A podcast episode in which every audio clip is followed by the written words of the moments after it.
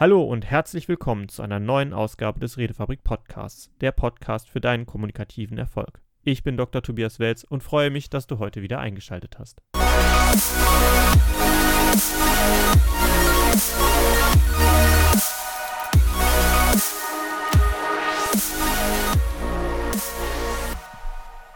In der Hoffnung, schnell auf neue kreative Ideen zu kommen, wird häufig das Brainstorming zu Deutsch Gehirnstürme, genutzt und da ist immer die Hoffnung, neue kreative Prozesse anzustoßen, Ansammlungen von Gedanken zu haben, die bisher noch nicht funktioniert haben und im Allgemeinen ein schneller Fortschritt durch Kreativität zu bekommen. Richtig durchgeführt hilft Brainstorming tatsächlich dabei, diese Impulse auch mitzunehmen. Falsch durchgeführt dreht man sich im Kreis und verschwendet einfach nur Zeit. Ich möchte euch heute einmal kurz mitnehmen in diese Welt des Brainstormings, in diese Welt der Gedankenstürme und warum man das überhaupt nutzen möchte und welche kleinen Rahmenbedingungen man dabei beachten sollte. Zunächst einmal handelt es sich dabei um eine Assoziationstechnik. Das heißt, es gibt eine Fragestellung und jeder soll frei und unbeeinflusst seine Gedanken dazu niederschreiben, in Stichpunkten bringen oder was auch immer. Es bedeutet nichts anderes, als dass man versucht, sein Gehirn aktiv dazu zu bringen, von einer Idee auf die nächste zu springen, auf die nächste zu springen und wieder auf die nächste zu springen. Wenn man das mit mehreren Personen macht, hat man zusätzlich verschiedene Ansichten auf ein Thema oder eine Fragestellung.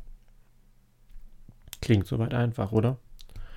Naja, Zentral beim Brainstorming und bei vielen Kreativprozessen ist es allerdings, dass man zunächst ein Zeitlimit vorgibt. Interessanterweise fängt unser Gehirn erst dann wirklich an, kreativ denken zu wollen und kreative Denkleistung zu erbringen, wenn ein Zeitlimit abläuft.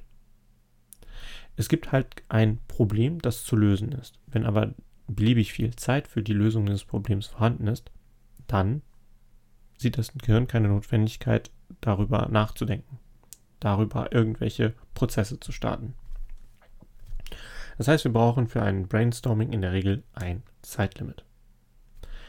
Das nächste ist, jedem muss klar sein, wenn man ein Brainstorming angeht, dass die Themen, die angesprochen werden und die Antworten, die darauf kommen, erst einmal nicht tiefgreifend diskutiert, sondern bei allen Sachen erstmal akzeptiert werden. Egal wie unsinnig das, was irgendwer notiert, assoziiert hat, sein mag. Im ersten Schritt des Brainstorming wird es erstmal hingenommen und akzeptiert. Wir haben Zeitlimit, wir haben das Akzeptieren von allen Antworten, die kommen. Und jetzt kommt es zu einem sehr wichtigen Punkt, nämlich die Frage, ob einzeln oder in Gruppen gebrainstormt wird. Ich persönlich bin sehr überzeugt davon, dass es zunächst einmal sinnvoll ist, das Wissen des Einzelnen anzuzapfen. Und zwar so, dass jeder einen Stapel Papiere hat oder hm, was man auch immer zum Visualisieren nutzen möchte und darauf dann wirklich niederschreibt, was seine Gedanken gerade sind. Stichpunkte, kleinere Zusammenfassungen, was auch immer. Und zwar so, dass kein anderer damit reingucken kann.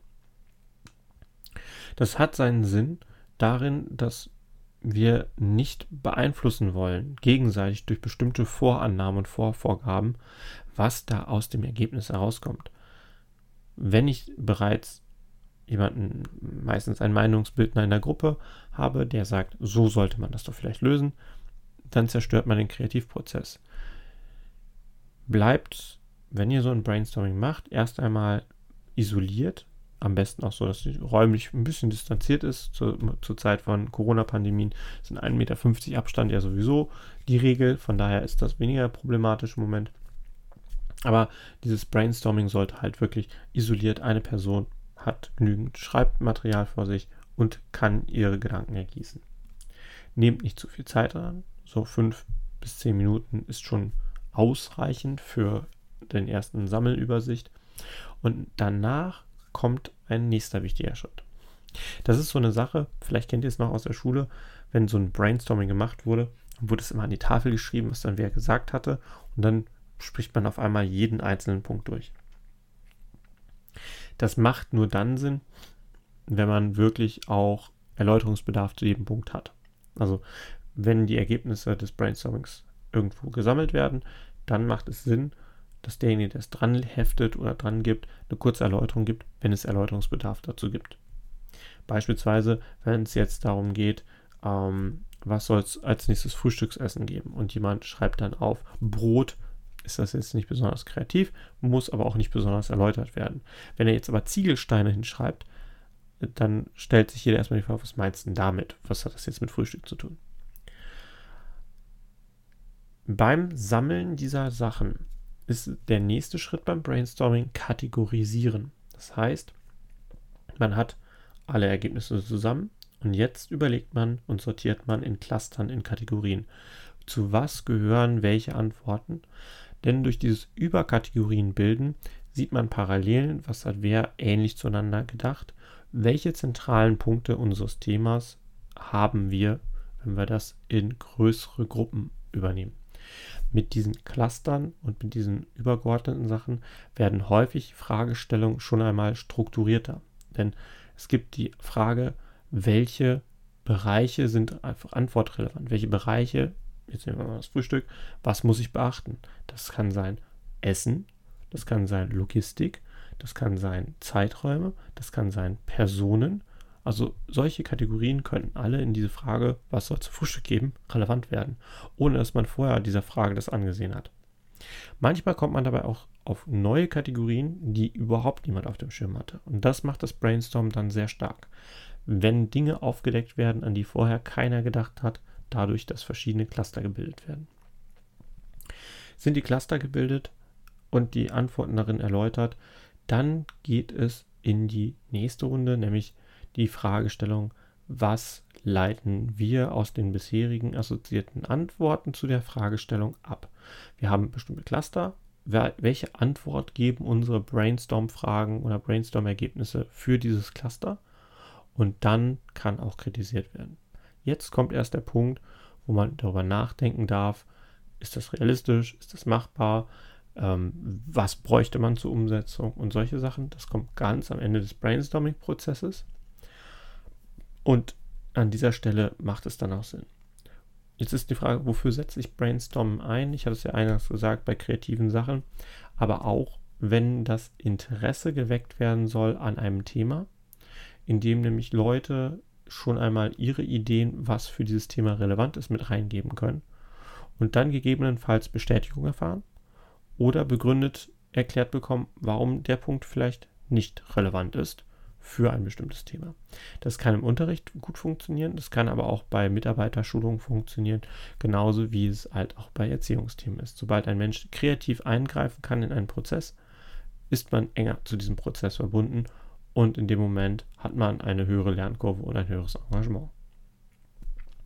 Gerade jetzt im elektronischen Zusammenarbeiten, also äh, Online-Arbeit, ist das Brainstorm auch eine Sache, die sehr gut geeignet dazu ist, noch einmal plakativ untereinander kreative Prozesse anzustoßen und in eine Diskussion zu kommen, insbesondere wenn sonst wenig Diskussionen um bestimmte Punkte herumkommen, kann man auch gerne mal ein Brainstorming dazu einsetzen, wieder in Gespräche, in Diskussionen reinzukommen.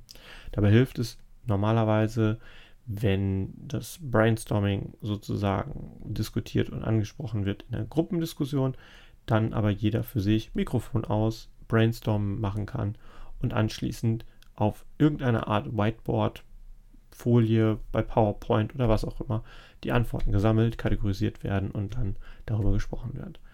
Und wenn es halt einfach tatsächlich ist, wann ist die Corona-Krise vorbei, was sind eure Gedanken dazu und dazu ein Brainstorm, wenn sonst wenig Diskussionen aufgekommen sind.